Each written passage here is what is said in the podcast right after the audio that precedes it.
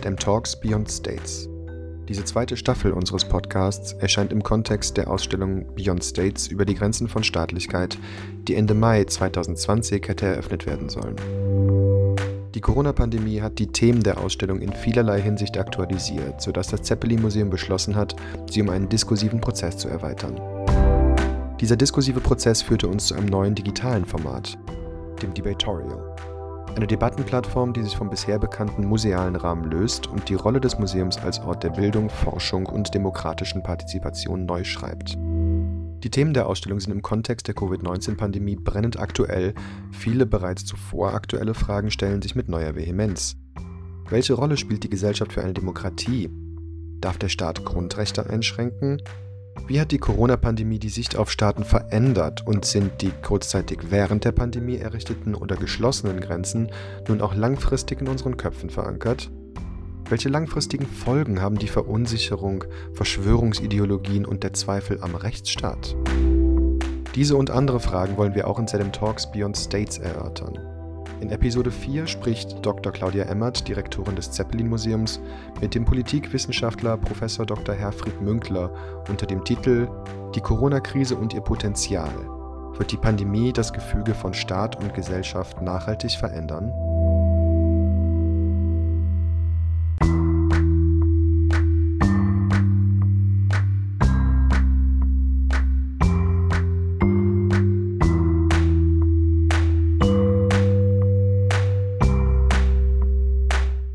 Also gerade in der, in der Situation, wo wir so auf Gewissheit gepolt sind, wird die Gesellschaft ähm, äh, vermutlich die größte Durchhaltefähigkeit auch auf längere Sicht gegenüber einer Herausforderung durch eine Pandemie haben, die so etwas wie Ungewissheitstoleranz, nicht? Also in den äh, äh Worten des äh, großen Fußballphilosophen Beckenbauer, mal. Das ist dann schon eine gute Einstellung. Schauen wir.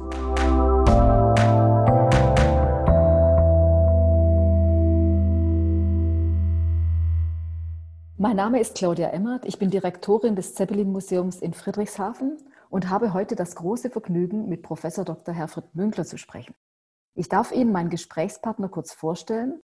Professor Dr. Herfried Münkler hat Germanistik, Politikwissenschaft und Philosophie in Frankfurt studiert über Machiavelli promoviert und sich mit einer Schrift über Staatsräson habilitiert. Von 1992 bis 2018 lehrte er Politikwissenschaft an der Humboldt-Universität zu Berlin. Seine Forschungsschwerpunkte sind unter anderem politische Theorie und Ideengeschichte, Theorie und Geschichte des Krieges sowie Risiko und Sicherheit als soziopolitische Kategorien. Für seine Forschungen wurde er mit zahlreichen Preisen und Auszeichnungen geehrt.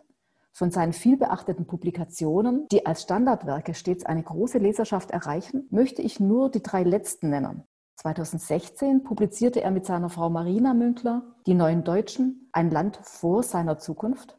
2017 erschien Der Dreißigjährige Krieg, Europäische Katastrophe, Deutsches Trauma. Und im letzten Jahr, also 2019, Abschied vom Abstieg, eine Agenda für Deutschland, wieder gemeinsam mit Marina Münkler. Lieber Herr Münkler, ich freue mich sehr darüber, heute mit Ihnen auf unserer Diskursplattform Debatorial zur Ausstellung Beyond States über die Grenzen von Staatlichkeit sprechen zu dürfen und begrüße Sie herzlich zu unserem Podcast. Grüße Sie zurück. Gerne würde ich dieses Gespräch dazu nutzen, die Frage zu klären, ob überhaupt und wenn ja, auf welche Weise die Corona-Pandemie das Verhältnis von Staat und Gesellschaft nachhaltig verändern könnte. Dazu möchte ich in einem ersten Schritt auf Ihre kulturgeschichtliche Verortung von Pandemien zu sprechen kommen. Bei Ihrer Betrachtung der Corona-Krise unterscheiden Sie ja zunächst zwischen Pest und Cholera. Für viele Menschen sind das Synonyme für zwei gleichermaßen schlechte Optionen. Wo sehen Sie die Unterschiede zwischen den Pandemien und welche Schlüsse können wir für die Corona-Krise daraus ziehen? Ja, natürlich habe ich, äh, als ich äh, im Hinblick auf historische Analogien Pest und Cholera ins Spiel gebracht hat, auch diese Redewendung, nicht? Müsse man sich entscheiden zwischen Pest und Cholera, nicht? Das ist eine so schlimm wie das andere. Jedenfalls für die Leute, die unmittelbar darin stehen. Für uns ist es, glaube ich, schon was anderes. Jedenfalls, wenn wir äh, nebeneinander stellen, die Cholera-Epidemie, die wohl ja, Ende 1830 in Russisch-Polen, also im sogenannten Kongress Polen, äh, ausgebrochen ist und dann äh, langsam äh, nach Westen gewandert ist, bis sie schließlich auch in den USA, dort vor allen Dingen übertragen von Auswanderern, angekommen ist. Es ist aber relativ bald klar gewesen, äh, dass man dieser Epidemie, Pandemie Herr werden kann mit entschiedenen Hygienemaßnahmen, sodass also äh, im Rückblick man sagen kann, naja, die Cholera hat sich teilweise in den Armuts- und Elendsvierteln der Großstädte noch relativ lange gehalten. Aber äh, wenn man einigermaßen aufmerksam damit umgegangen ist oder wie das in den bürgerlichen Vierteln, wo ja ganz andere hygienische Voraussetzungen gegeben waren, herrschte, äh, dann war sie eigentlich keine verhaltensbedrohende Gefahr mehr.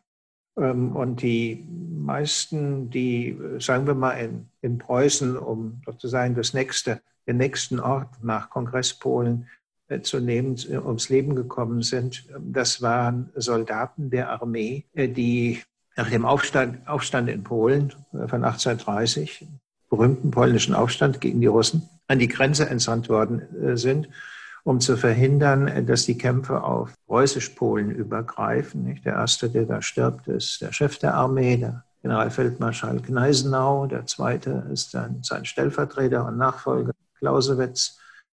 Oder Hegel stirbt dann äh, in Berlin. Das hat aber wohl damit was zu tun, dass Familienmitglieder Soldaten, die erkrankt waren, gepflegt haben, nicht die Infektion ins Haus geholt haben.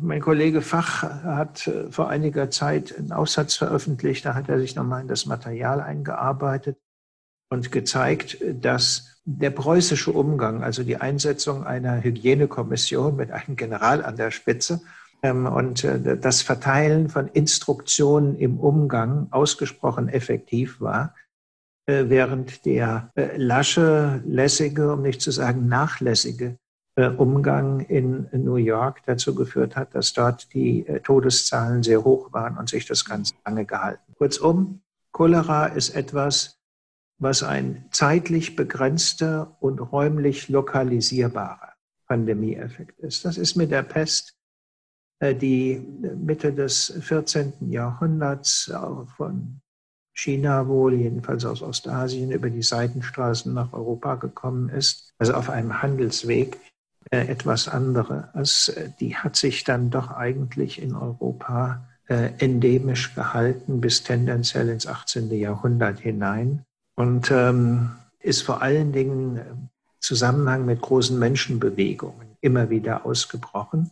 Das äh, erklärt auch, warum sie häufig im Zusammenhang mit Kriegen, vor allen Dingen mit dem Zusammenhang des Dreißigjährigen Krieges sich verbreitet hat, weil da Flüchtlingskolonnen, nicht? Also was weiß ich, wenn ein Land sozusagen konfessionell umgepolt werden sollte, dann kamen Flüchtlingskolonnen, aber vor allen Dingen natürlich auch Militär hm, und obendrein im Belagerungskrieg.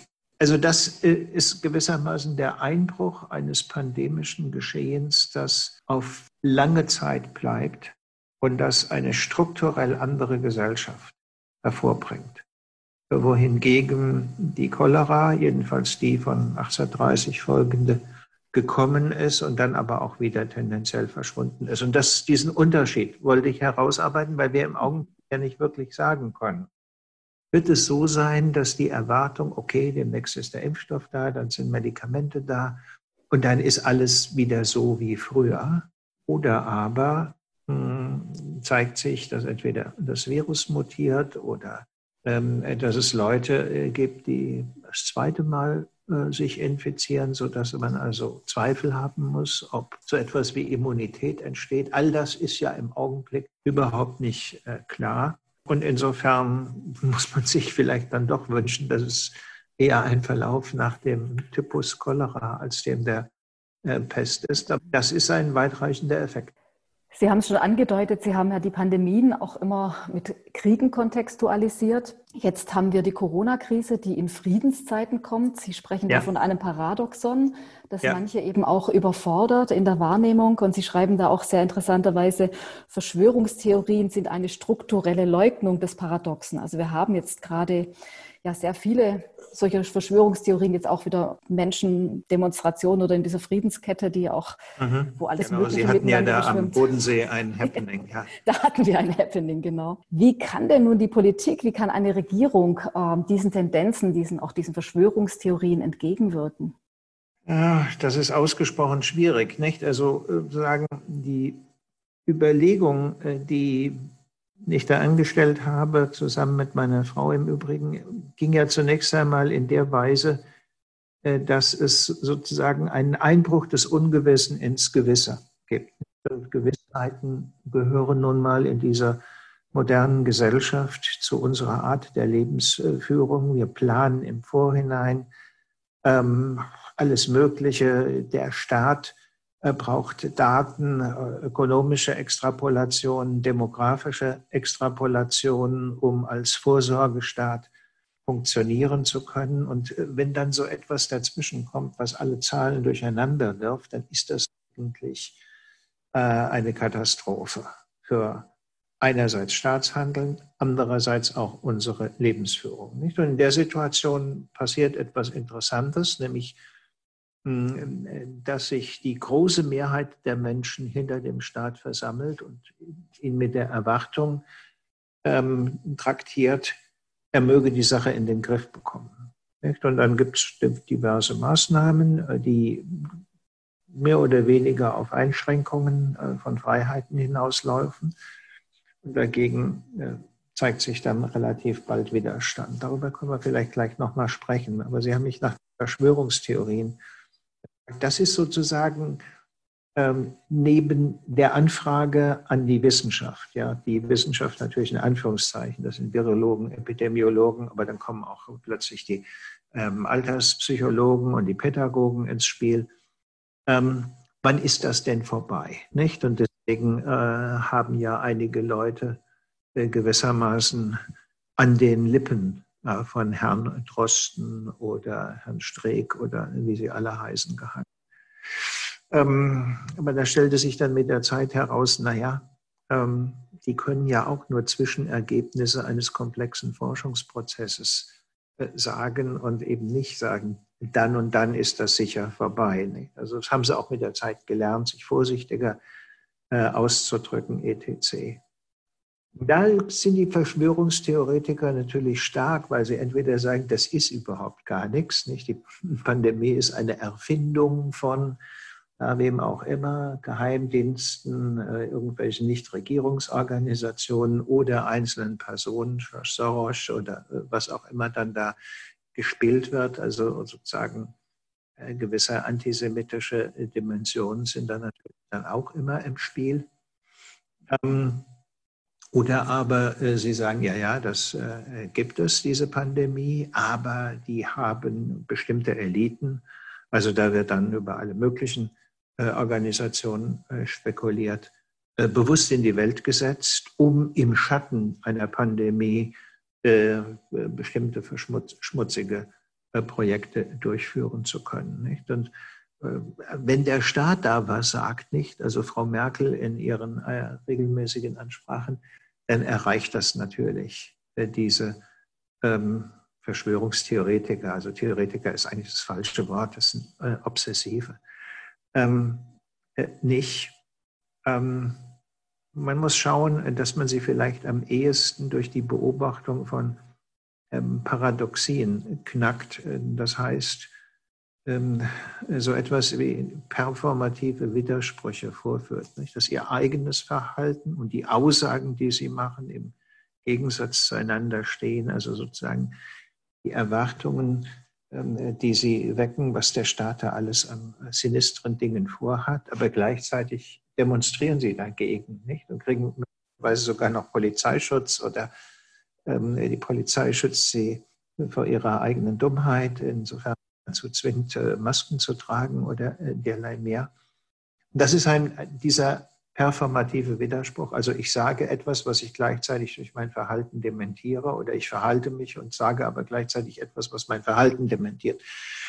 Das scheint mir am ehesten noch ein Ansatzpunkt äh, zu sein, jedenfalls für diejenigen, die nicht gänzlich verbohrt sind. Ansonsten ähm, kann man da nicht viel machen. Ich meine, die gibt es halt immer. Nicht? Die Alphüte und die Kondensstreifenbeobachter und was all das äh, für Leute sind. Aber normalerweise ist das eher sozusagen eine karikaturhafte äh, Form des Amüsements, äh, das einen da begleitet.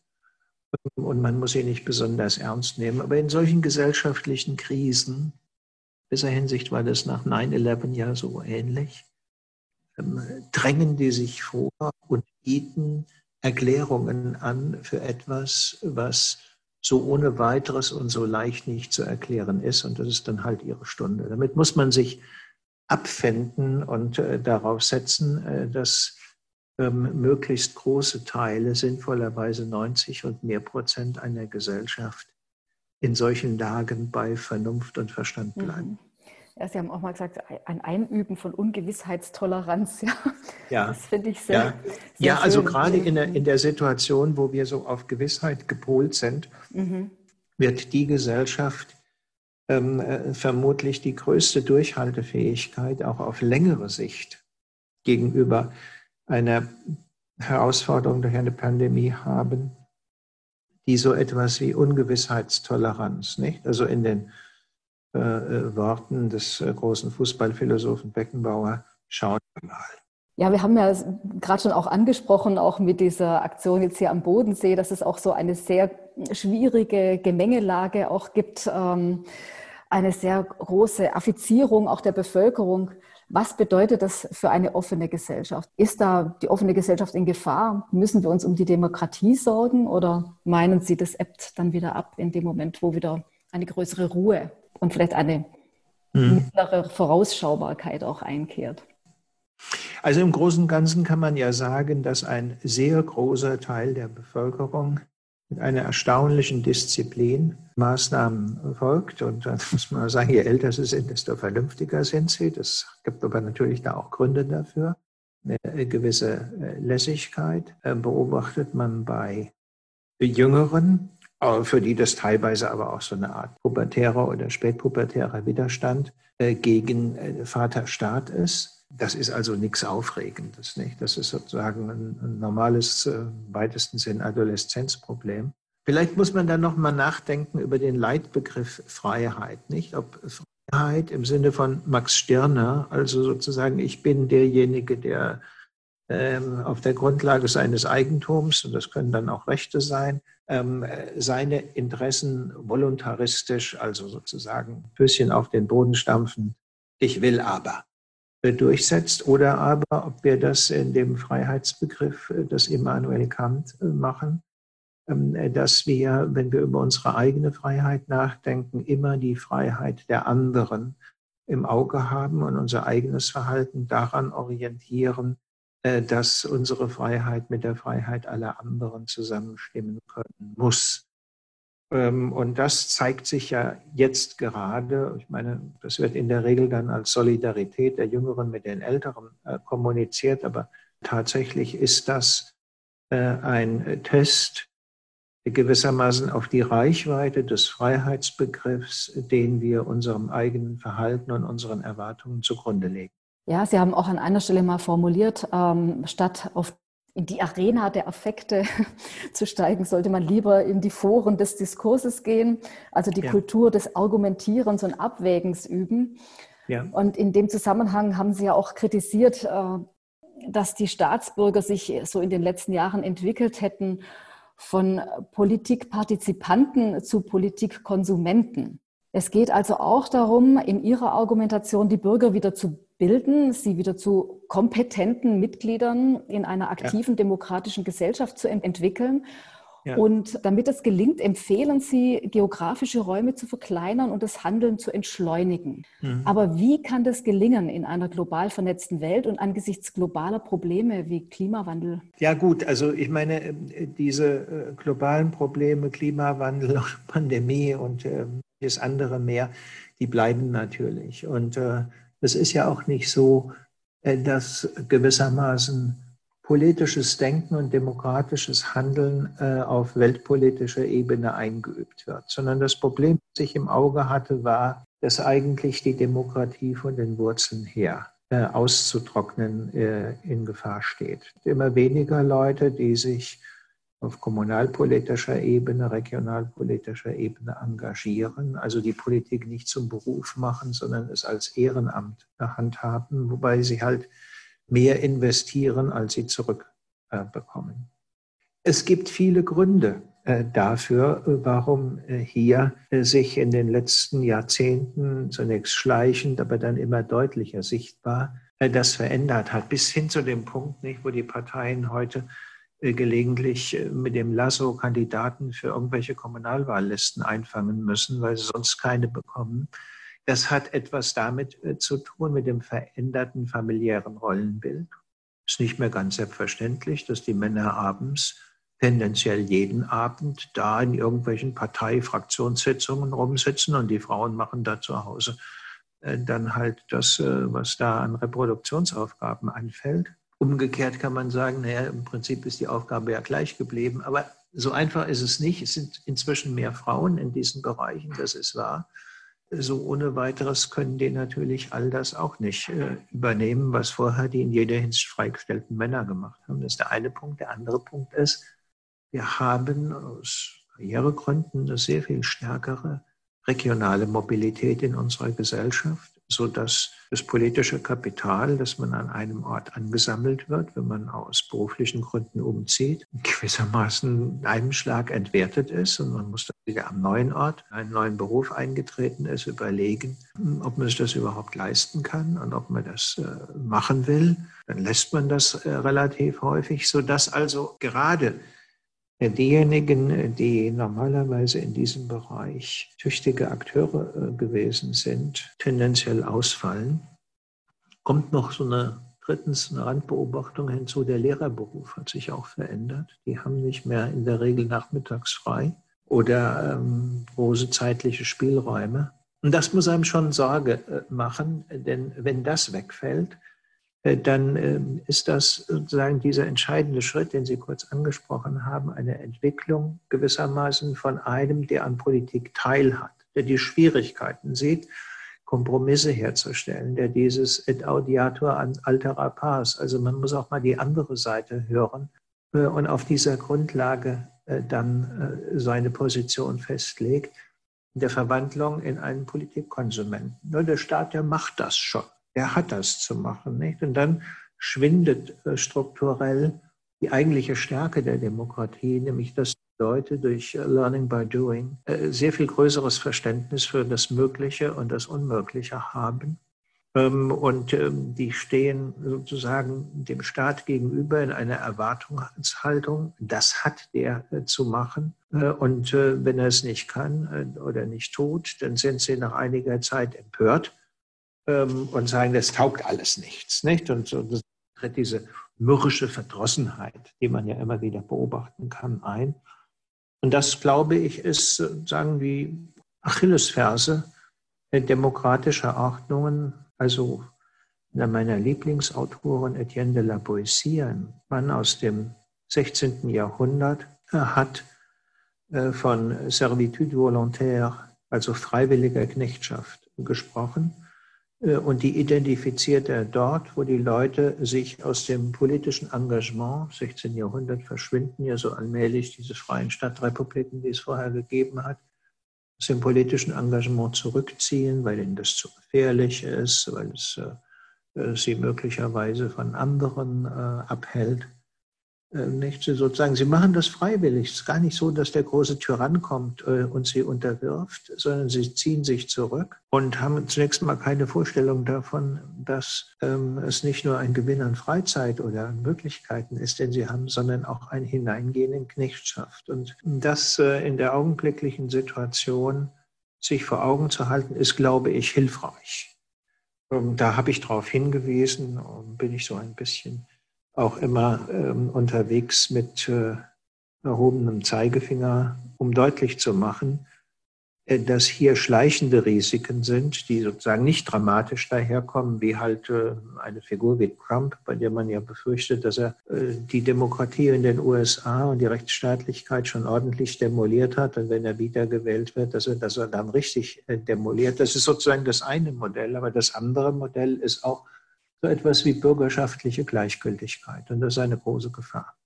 Eine Lösung, haben Sie auch mal angedeutet, wäre der partizipative Staat, also wo man auch Menschen einbindet, beispielsweise über Losverfahren in Beratungsgremien und ja, so weiter? Ja, also darüber muss man, muss man äh, nochmal intensiv nachdenken. Da gibt es vermutlich keine Patentrezepte. Wie schafft man das?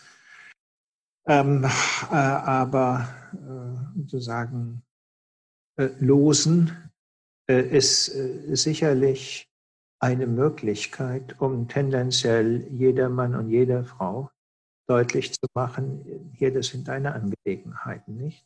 Oder kannst du nicht sagen, okay, zur Wahl stelle ich mich doch nicht, ich bin doch nicht blöd oder so, wie so die Floskeln dann sind, sondern wenn einem das lostrifft, die antiken Demokratien haben ja mit solchen Verfahren gearbeitet, äh, dann muss man schon sehr, sehr gute Gründe haben, um zu sagen, ich mache da nicht mit. Aber dann ist auch klar, äh, wenn man ein paar Tage später dann in der Kneipe oder bei einer Demo auftritt und äh, sozusagen erklärt, was alles falsch läuft, dann kann jeder sagen, hey, Kamerad, du bist doch gelost gewesen, hättest ja machen können. Nicht? Also sagen, auch da diese, diese Eckenstehergruppen, die äh, immer nur murren und motzen, ähm, äh, aufzulösen und sie unter den Druck zu setzen, na komm, hier, da hast du die Möglichkeit, jetzt mach und zeig, was du kannst. Sie haben ähm, in einem anderen Kontext auch nochmal gesagt, äh, es muss auch eine gute Erzählung geben. Also Sie haben so unterschieden unter, zwischen Staat und Nation, mhm. also das bürokratische Funktionieren und auf der anderen Seite mhm. dann aber die vereinende Erzählung. Und Sie haben gesagt, mhm. ja, diese alte europäische Erzählung mit Karl dem Großen, die verblasst so langsam, sie gewinnt so ihr, verliert ihren Zugkraft. Wir müssen jetzt auch neue Erzählungen finden. Wäre mhm. das eine Möglichkeit? Und was wäre denn so eine ja, also europäische das, Erzählung? Ja, das ist äh, genau auf Europa bezogen, nicht?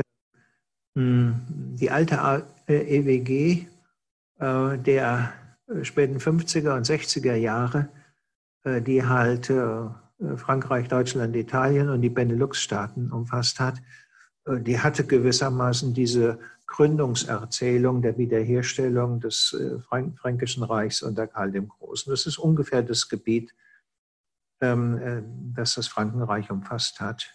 Übrigens eher die alte Bundesrepublik als das wiedervereinigte Deutschland dabei. Aber gut. Ähm, das ist aber nun äh, mit den verschiedenen Erweiterungsrunden äh, obsolet. Das ist vielleicht eine Erzählung noch für die deutsch-französische Achse als eine bestimmte Form des Zentrums der EU, die im Augenblick aber auch nicht so dolle funktioniert.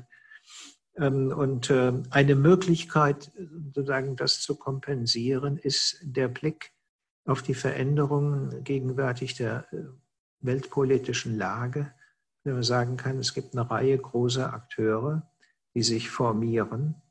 Äh, die Zeiten der Globalisierungseuphorie, wo man die Vorstellung hat, okay, wirtschaftliche Verflechtung, Juridifizierung und Verregelung der Weltpolitik und all das die sind vorbei. Es, äh, sagen, es ist ein hartes Gedränge konkurrierender Akteure. Das haben wir jetzt auch im Zusammenhang gerade mit Corona äh, beim Streit um äh, Masken, Beatmungsgeräte, Medikamente, Impfstoffe und derlei mehr gesehen, auch im Hinblick auf Abhängigkeiten.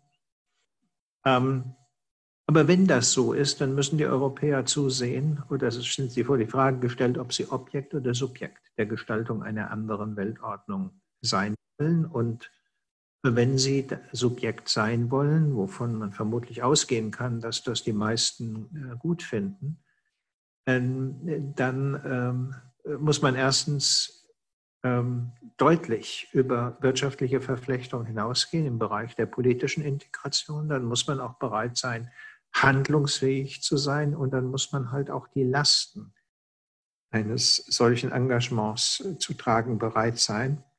Ist natürlich ganz schick, sich Europa vorzustellen als eine ganz große Schweiz, nicht, die sich aus all diesen Problemen äh, heraushält und äh, eigentlich nur kommentiert. Aber das Problem Europa ist zu groß und zu reich, um sich äh, diese Position äh, leisten zu können.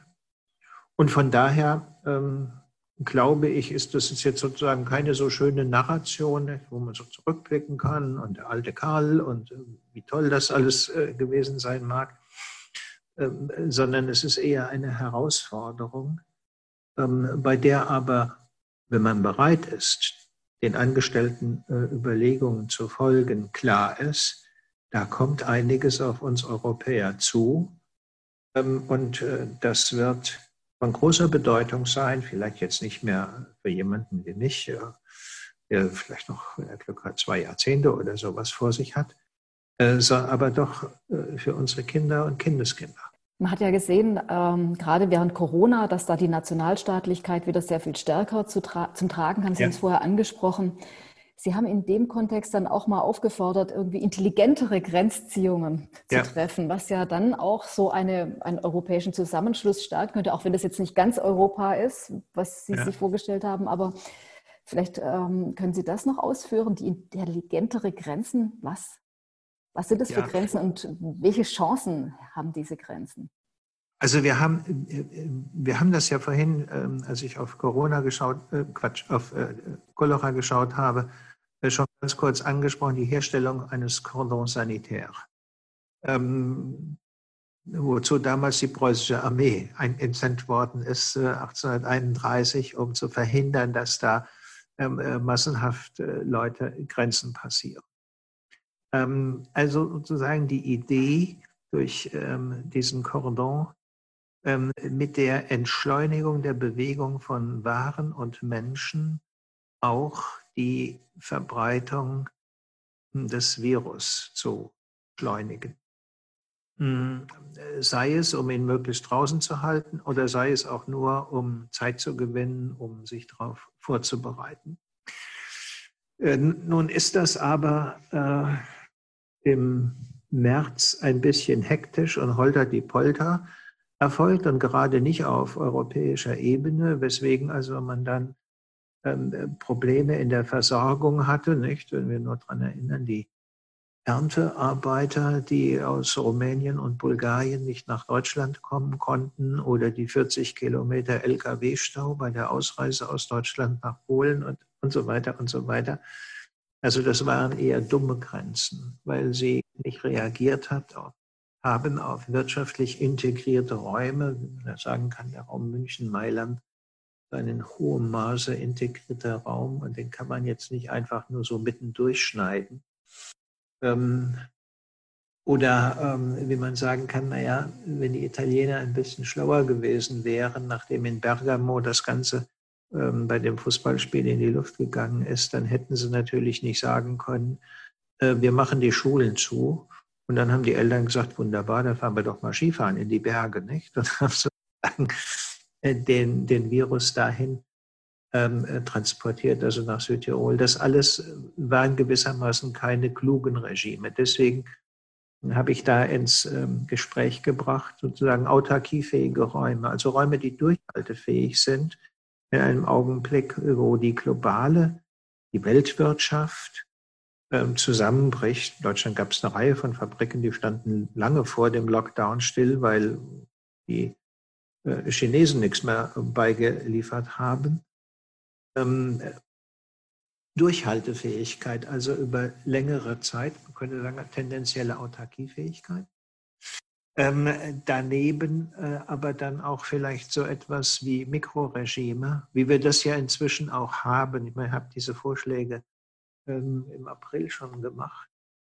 Ähm, also stadtteilbezogen, fallbezogen und derlei mehr, nicht sozusagen so hohe Kollateralschäden, wie sie bei einer flächendeckenden Stillstellung der Fall ist, sondern klüger zu arbeiten. Also was weiß ich, ähm, die Corona-App äh, oder äh, die Nachverfolgung durch die Gesundheitsämter sind ja im Prinzip Versuche, solche Mikroregime zu installieren.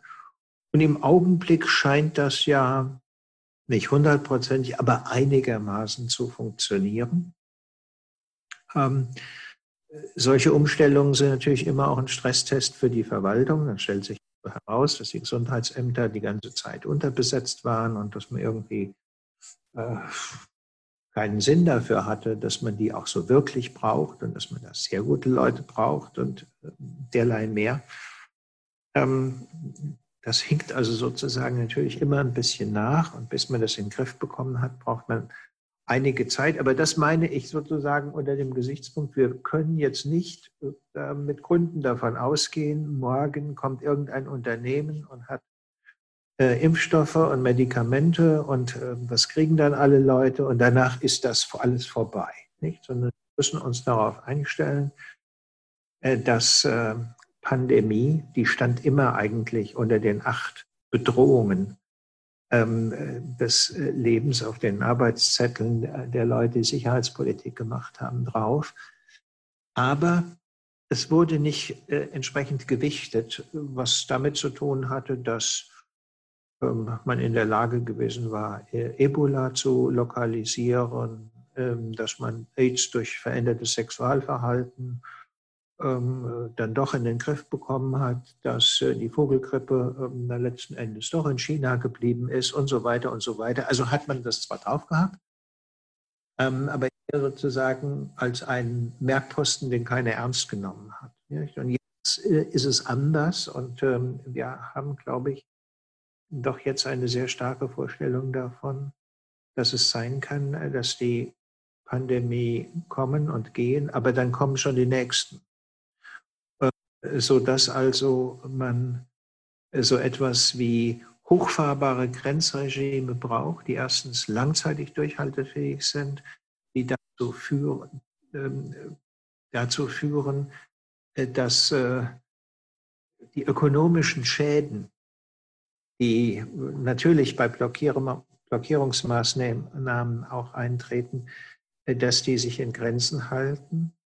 Man hat, glaube ich, äh, schon eine starke Vorstellung davon, dass Europa jetzt einen Aufschlag hat, um die ökonomische Krise durch ein ungeheures ähm, finanzielles Programm äh, zu überwinden. Aber es wird keinen zweiten Aufschlag geben. Das heißt, man muss jetzt vorsichtiger und zurückhaltender agieren ohne deswegen, so wie wir das im angloamerikanischen Modell äh, beobachtet haben, entweder Zickzack Boris äh, einen Schlingerkurs zu fahren oder aber wie in den USA ungeheure Todesraten äh, zu riskieren und dann doch diese ökonomische Folgeschäden zu haben, weil die Veränderung des Wirtschaftsverhaltens durch die Individuen ja sozusagen jenseits eines staatlich verordneten Lockdown äh, hinkommen und die Leute sind vorsichtiger und der Zusammenbruch des Tourismus hat jetzt nicht nur was mit den Reisewarnungen des Auswärtigen Amtes oder der Erklärung von Risikogebieten zu tun, sondern die Leute überlegen sich auch, soll ich unter diesen Umständen Fernreisen machen und was passiert mir, wenn ich dort irgendwo hänge, etc. Also im Hinblick darauf äh, kluge Regime aufbauen, die vertrauenswürdig, vertrauensfähig sind und die gleichzeitig hinreichende, ein Begriff, äh, der ja in letzter Zeit aufgekommen ist, Resilienz, also Widerstandsfähigkeit, flexible Durchhaltefähigkeit besitzen und eben nicht nur so starr sind, äh, jetzt machen wir mal die Grenzen zu. Sie fordern auch Kontingenzbewältigungsprogramme. Also das mhm. bedeutet natürlich, dass wir bestimmte Risiken einplanen. Mhm. Aber das hat natürlich gravierende ähm, Auswirkungen auf den Kapitalismus und auf die Gesellschaft, so wie wir es jetzt eigentlich gewohnt waren. Also ich meine, ich weiß, Herr Fuß hat gesagt, ähm, die Unternehmen könnten sich in Zukunft nicht mehr die Lagerhaltung leisten, die sie sich vor äh, 30, 40 Jahren äh, geleistet haben. Aber ähm, betriebswirtschaftliche Überlegungen hin oder her, möglicherweise müssen sie das. Nicht? Das ist das Übliche wenn man über kritische Infrastruktur spricht, ähm, bei denen man ja üblicherweise jetzt nicht äh, mit dem Einbruch einer Pandemie, sondern dem Agieren von bösen Fingern, Hackern, äh, Putin-Trolls, äh, was da so immer im Gespräch ist, nicht? Die, die Steuerungssysteme lahmlegen, Kommunikationssysteme lahmlegen und derlei mehr. Und da braucht man sozusagen Puffer und Reserven. Das weiß ich nicht, wenn die Börse in Frankfurt kollabiert durch einen Angriff auf ihre Systeme, dann hat man einen anderen Ort, den man dann innerhalb von wenigen Stunden hochfahren kann, äh, um diese Aufgaben zu übernehmen.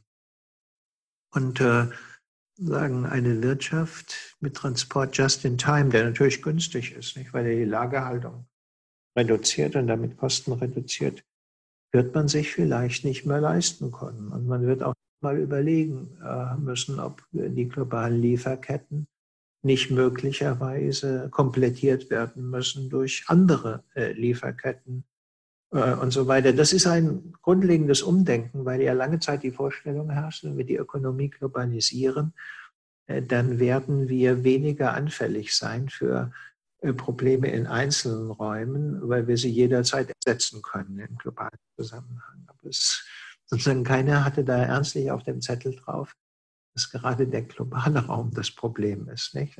Sozusagen der Entkommensraum für Probleme, der jetzt selber zum Problem geworden ist.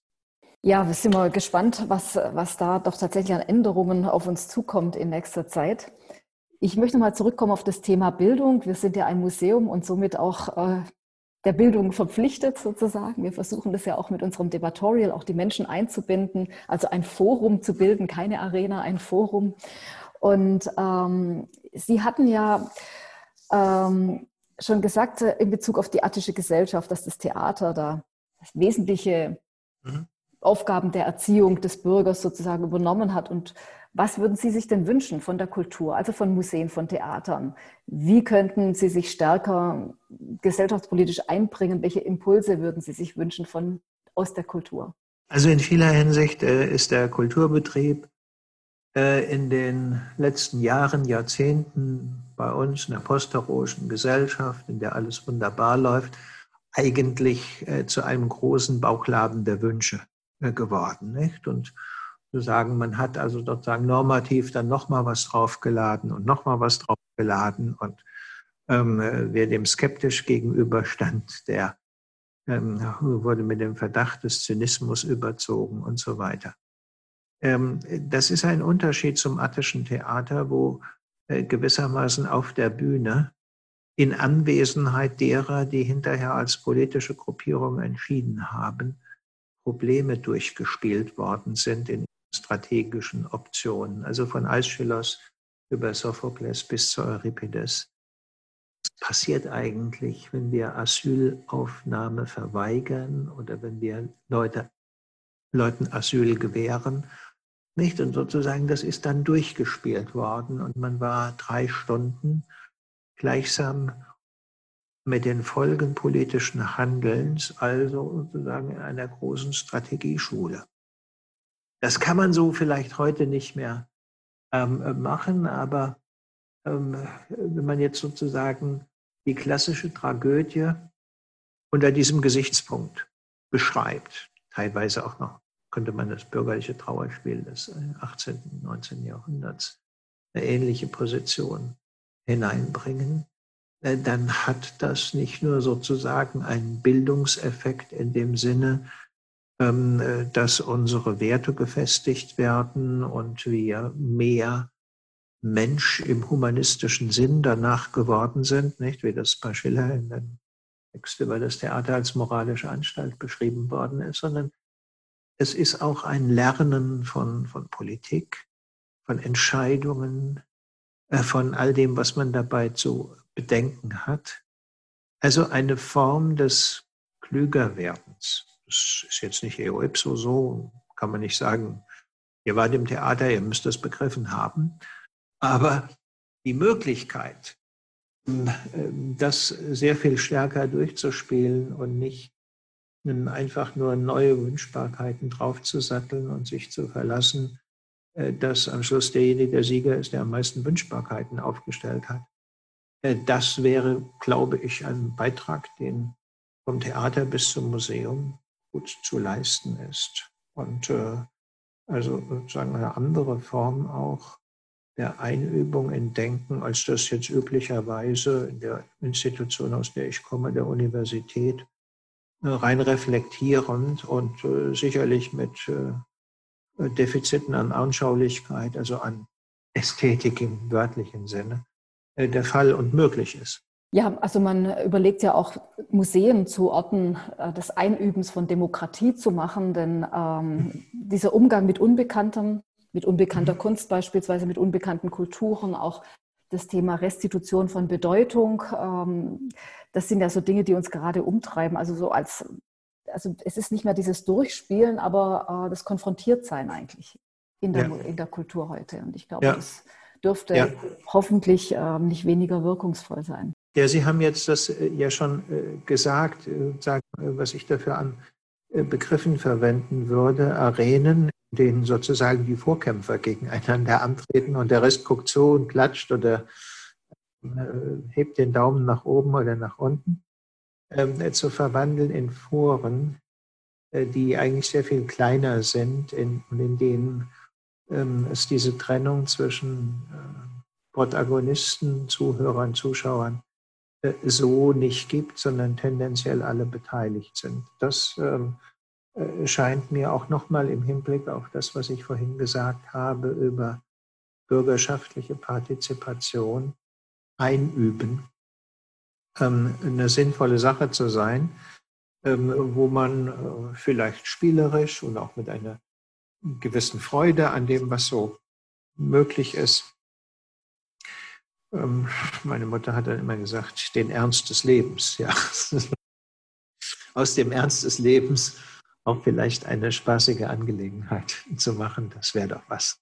Eine letzte Frage stelle ich immer. Was sind denn Ihre nächsten Forschungsprojekte? Mit welchen Themen werden Sie sich jetzt als nächstes beschäftigen? Worauf dürfen wir gespannt sein? Also im Augenblick äh, sitze ich seit einiger Zeit an einem äh, Projekt, das ich eigentlich schon in meiner aktiven Universitätszeit verfolgen wollte, zu dem ich aber nie gekommen bin, aus zeitlichen Gründen, aber auch aus gewissen Rücksichtnahmen auf Verpflichtungen, äh, nämlich einem imaginären Gespräch zwischen drei Gestalten des 19. Jahrhunderts, nämlich Karl Marx, Richard Wagner und Friedrich Nietzsche. Ähm, das hat in mancher Hinsicht was Überraschendes. Ähm, es gibt Nähen zwischen den dreien, es gibt äh, starke Differenzen. Aber äh, man kann vielleicht sagen, ähm, ihre Analysen und äh, Überlegungen oder aber ihre theatralisch-musikalische Präsentation, also Wagner als Dichter und Komponist und Nietzsche in vieler Hinsicht als auch ein Philosoph, der Gedichte schreibt, ähm, der ein Verhältnis zur Sprache hat, wie vielleicht sonst keiner, ein Gespür, ähm, die ähm, das 20. Jahrhundert im Guten wie im Schlimmen beeinflusst haben. Mit denen beschäftige ich mich zurzeit und ähm, wenn alles äh, gut geht und äh, so läuft, wie ich mir das vorstelle, also nichts dazwischen kommt, Kontingenztoleranz, dann ähm, äh, wird dieses Buch im kommenden Jahr, August vielleicht, erscheinen. Klingt sehr spannend. Sind wir neugierig und warten auf Ihre Publikation. Herr Münkler, ganz herzlichen Dank für das Gespräch. Ich danke mich bei Ihnen.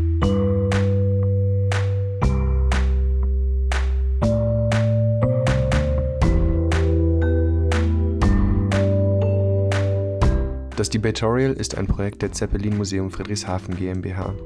Konzeption Dr. Claudia Emmert, Direktorin, Jürgen Bleibler, Kurator und Leiter Abteilung Zeppelin, Ina Neddermeier, Kuratorin und Leiterin Abteilung Kunst, Dominik Busch, Kurator und Leiter Abteilung Diskurs und Öffentlichkeit, Felix Banzaf, Co-Kurator und wissenschaftlicher Mitarbeiter Abteilung Zeppelin, Caroline Wind, Co-Kuratorin und wissenschaftliche Mitarbeiterin Abteilung Kunst, Charlotte Ekler, wissenschaftliche Mitarbeiterin Abteilung Diskurs und Öffentlichkeit, Yannick Scheurer, Digitalisierung, Simone Lipski, Presse- und Öffentlichkeitsarbeit, Frauke Stengel, Marketing. Gestaltung und Programmierung, Ideebüro Stuttgart. Gefördert durch Neustart, das Sofortprogramm für Corona-bedingte Investitionen in Kultureinrichtungen des Bundesverbands Soziokultur, gefördert durch die Beauftragte der Bundesregierung für Kultur und Medien.